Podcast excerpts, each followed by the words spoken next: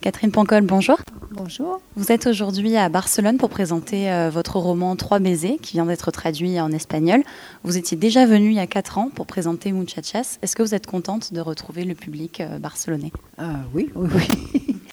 je suis contente, je suis contente de venir, je suis contente de, de voir que le livre est traduit en espagnol parce que l'Espagne a été quand même un pays très important pour moi parce que c'est le, c'est le deuxième pays après la France où, toute la, série des, euh, crocodiles, tortues, écureuils et muchachas euh, a, très bien marché. Donc je suis contente que le dernier euh, volume soit aussi traduit en espagnol.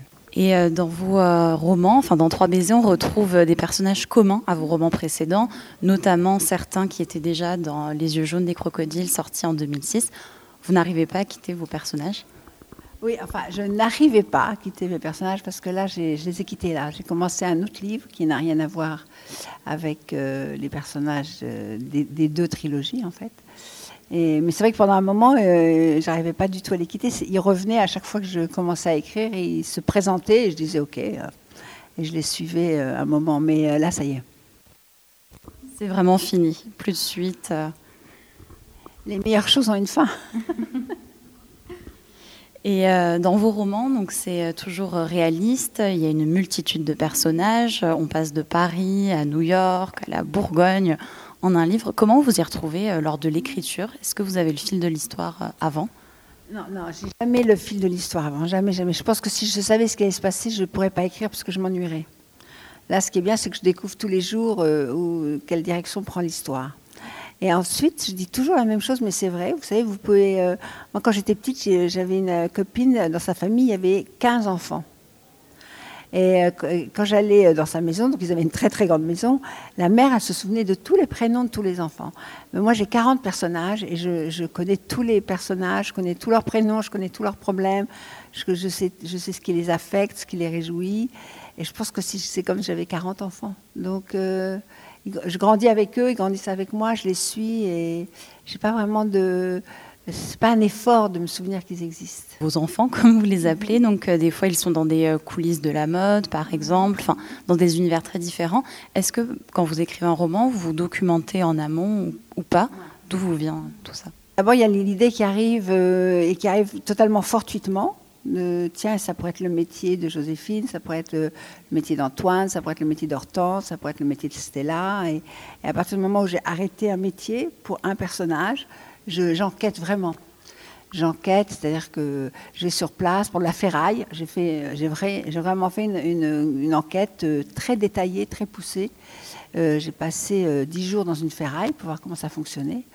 Donc j'étais euh, j'étais dans l'espèce de bureau là transparent qui surplombe euh, le chantier. Je, voyais les camions qui rentraient, qui sortaient, comment on pesait les, les métaux, comment on triait euh, les rails d'autoroute, comment euh, on recevait tous les gens qui, qui viennent apporter un peu de ferraille pour gagner un peu d'argent. Et voilà, et ça, c'est, je crois que c'est nécessaire parce que comme, comme je suis le nez sur l'événement, je peux, je peux bien le raconter, ce qui fait que le lecteur, j'embarque le lecteur avec moi.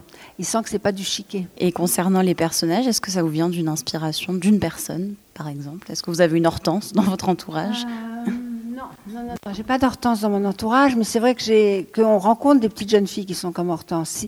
Euh, moi, je dis toujours que pour écrire, il faut observer. Si vous regardez autour de vous, vous avez des histoires euh, tout autour de vous, tout le temps. Donc, euh, c'est vrai qu'Hortense, elle vient d'une petite fille que j'ai remarquée qui, qui devait avoir 12 ans et qui était déjà incroyablement bien habillée, très parisienne, la bonne longueur, le bon tissu, tout était bien, la bonne coupe de cheveux, le, bon shampoing, je suis sûre qu'elle avait tout bien. hein. Et, euh, et je me suis dit comment on peut être comme ça à 12 ans? Et, donc, et puis là, Hortense euh, arrive. Quoi. Le personnage d'Hortense s'est défini comme ça. Et puis après, euh, il suffit de feuilleter les journaux, il suffit d'aller à deux ou trois collections de mode pour voir d'autres filles comme ça. Après, vous entassez les, les détails et, et- et tout ça, ça se décompose et ça fait un personnage. Et vos héroïnes sont euh, principalement des femmes. Pourquoi? Ben, Parce que je pense que les héros d'aujourd'hui sont des femmes. C'est très triste pour les hommes, mais je crois qu'ils ont du travail à faire. Et à travers vos romans, donc vous abordez des thèmes de la société, euh, notamment la violence euh, machiste. Est-ce que vous pensez que la littérature peut être aussi un moyen euh, d'abord de sensibiliser des gens sur les gens sur des thèmes comme ça? Je pense que, des, par exemple, euh, Flaubert, quand il a créé Madame Bovary, il a vraiment inventé le bovarisme, qui est une maladie qui touche énormément de femmes. Euh, Zola, quand il parle de toute la famille Coupeau, il parle de l'alcoolisme. Euh, quand il parle de Germinal, il parle de, l'exploitation de, l'homme par l'homme. Enfin, c'est, comment raconter avec des histoires des, problèmes sociaux. Et moi, c'est ce que je veux faire. En fait, je prends des personnages pour illustrer des, problèmes d'aujourd'hui. Et depuis euh, plus de dix ans, donc, euh, chaque livre de votre saga se vend à plus de 500 000 exemplaires. Et vous êtes traduite dans le monde entier. Mais votre premier succès, vous l'avez connu en 1979 avec moi d'abord. Et vous aviez déclaré que ça vous a fait perdre la tête. Ah c'est vrai Mais je, défie euh, quiconque. Hein. Je défie quiconque, euh, quand elle a 25 ans, de, tout d'un coup d'être dans les projecteurs et, d'être euh, le petit animal auquel tout le monde s'intéresse. C'est très, très troublant. Hein. Je, je, pense qu'il faut être très, très, très costaud pour résister. Moi, j'ai pris la fuite. Je suis partie vivre à New York pour, que, pour justement mettre une grande distance entre cette folie médiatique. Parce que c'était déjà ça. Hein. C'était vous êtes, dans tous les journaux, vous êtes passé à la télé, vous êtes invité à êtes, euh, on veut vous acheter le titre de votre livre, on va en faire un parfum, on vous demande si vous voulez diriger un film, si vous voulez jouer dedans, est-ce que vous pouvez pousser la chansonnette. Vous voyez, et c'est tout le temps, tout le temps comme ça. À bout d'un moment, euh, vous avez juste écrit un livre, vous dites euh, ça va, qu'on va se calmer. Et moi, je suis partie, j'ai pris la fuite courageusement. Et aujourd'hui, vous le vivez mieux? C'est-à-dire que j'ai eu le temps à New York, j'ai eu le temps de digérer tout ça, de relativiser, de digérer, de me dire voilà, les gens sont fous. Moi, je veux pas devenir folle, donc euh, je vais partir et c'est ce que j'ai fait. Mais après, j'ai grandi, puis voilà, puis, puis c'est vrai que vivre à New York, j'ai vécu dix ans après à New York, ça m'a ça m'a calmé quoi. Je me suis, euh, j'ai connu plein d'autres choses. il y a beaucoup de choses intéressantes hors de son succès personnel. Quoi. La vie, elle continue et, le monde est en train de changer en ce moment. Et c'est ça que moi, ce qui m'intéresse, c'est ça, c'est ce qui se passe euh, en dehors de, ces petits moments personnels de gloire qui sont, sont euh, rigolos, mais qui sont aussi un peu, je trouve, un peu stériles, quoi. Vous voyez, il se passe trop de choses en ce moment pour qu'on reste le nez branché sur son nombril. Vous avez un blog, euh, vous parlez de vos voyages, vos découvertes, même vos bonnes résolutions.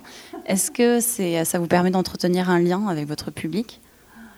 Mais le, problème aujourd'hui, c'est un vrai problème, c'est que ça existe maintenant, tous ces trucs Facebook, Instagram, Snapchat, euh, le site, le blog. Donc, euh, il faut participer, mais il ne faut pas donner sa peau. Quoi. Il faut, là aussi, il faut installer une distance. Je crois que le grand succès dans, la vie aujourd'hui, c'est d'arriver à, rester soi-même et à garder une distance par rapport à ce que font les autres, à ce qui vous arrive, à ce que tout le monde fait il n'y a plus de distance aujourd'hui. Vous êtes interviewé sur n'importe quoi et il faut avoir une réaction tout de suite, une pensée tout de suite. Les gens parlent souvent sans savoir, ils, se contredisent, ils, disent beaucoup de bêtises. Et donc, euh, moi, j'essaie de, quand même de, En plus, je fais des choses plutôt intéressantes, donc j'ai envie de prendre des photos, d'en parler, mais j'ai pas envie de me mettre en scène du tout ni de, ni de me montrer en train de prendre mon petit déjeuner, après de, quoi, de me coiffer, après je promène mon chien. Et je vois pas l'intérêt, voilà, vraiment. Euh, euh, donc euh, je, mets des choses sur, sur mes, mes, réseaux sociaux à moi quand j'ai quelque chose à dire, mais, mais en même temps on est un peu obligé de le faire. Ou alors on cultive absolument l'autre extrémité qui est de dire bon je ne fais rien, je n'existe pas, je suis un fantôme. Mais en même temps, c'est rigolo. Moi, j'aime bien Instagram, par exemple. je m'amuse avec Instagram. Mais euh, j'ai pas envie d'être victime d'Instagram. Vous allez partager euh, un billet sur Barcelone, par exemple? Oui, ouais, sûrement, sûrement. Mais j'ai pas eu le temps de faire beaucoup de photos parce que c'est un peu gris là. Hein? c'est un peu gris, donc les photos, c'est pas terrible. Mais euh, non, je vais raconter parce que c'est encore un voyage. Je suis très contente que Trois baisers sortent euh, en Espagne. Donc, euh, et, j'ai beaucoup de lectrices ici, vous savez aussi. Je reçois beaucoup de mails d'Espagne, donc c'est un petit coucou que je fais aux gens. Voilà, j'étais, je suis venue vous voir. Et...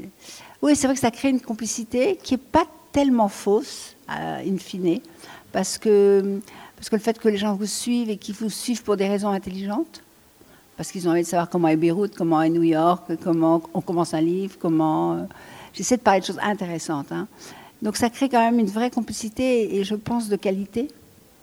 Donc euh, oui, j'aime bien raconter. Euh, par exemple, Beyrouth, j'ai passé une semaine à Beyrouth. J'étais pas allée depuis cinq ans, ça a totalement changé. C'est plus du tout la même ville. Donc j'ai envie d'en parler, je trouve ça triste aussi. Le monde est en train de changer en ce moment et j'aime bien être le témoin de raconter ce changement. Et dernière question, est-ce que Barcelone pourrait servir de décor pour des aventures de personnages? Sûrement, sûrement, sûrement. C'est une ville euh, incroyablement romanesque. C'est une ville où il y a, il y a toutes les nationalités. C'est une ville très ouverte, très jeune, dynamique. De reste, tous les Français veulent venir passer, hein, ils veulent tous venir passer au moins, au moins un an à Barcelone. Euh, c'est une ville très très vivante. Et là aussi, c'est une ville qui est en train de changer. Il se passe à Barcelone les problèmes qui se passent dans le monde entier. Hein c'est quand même. Et partout, vous allez, moi je voyage beaucoup en ce moment et je trouve que partout où je vais, ce sont les mêmes problèmes. J'étais à New York avant d'aller à Beyrouth et j'écoutais les infos et je me disais, mais je suis à Paris ou à New York là? C'est les mêmes problèmes. Et, euh, alors après, bon, qu'est-ce que font les gens par rapport à ces problèmes? À quel point les citoyens s'engagent? Il y a beaucoup, je trouve, de plus en plus d'engagement personnel pour changer le monde. Donc tout ça, je trouve ça euh, passionnant. C'est vrai. Merci beaucoup, Catherine Pancol. Ben, merci à vous.